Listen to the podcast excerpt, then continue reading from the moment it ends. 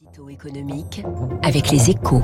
Bonjour François Vidal. Bonjour Gaël. Vous êtes le directeur délégué de la rédaction des échos.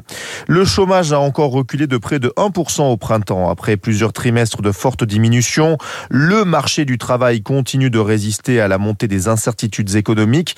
Cette tendance peut-elle durer, François? Alors a- avant de répondre à, à cette question, il faut déjà se féliciter de ce nouveau repli. hein. Alors bien sûr, euh, la, la décrue ralentit euh, nettement puisqu'on est passé d'un rythme de baisse du nombre des chômeurs de 5% par trimestre depuis un an environ à un modeste moins 1% entre avril et juin. C'est le signe que le marché de l'emploi est en train d'atterrir. Mais cette très bonne résistance face à un environnement macroéconomique de plus en plus dégradé témoigne aussi d'un phénomène nouveau en France. Les entreprises continuent à créer des jobs même quand le temps se couvre.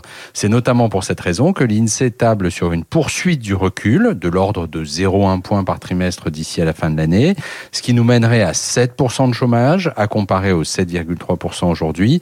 Pas encore le plein emploi visé par l'exécutif d'ici à 2027, mais toujours pas le retour du chômage de masse. La Banque de France, elle, est moins optimiste. Elle prévoit une légère remontée du taux de chômage au second semestre à 7,5% en fin d'année.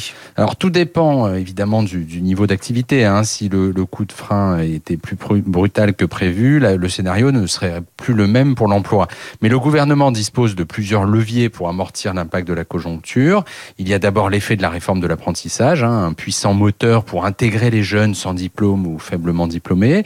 C'est ensuite la transformation à venir de Pôle emploi en France Travail qui doit permettre de mieux accompagner le retour des chômeurs vers l'emploi.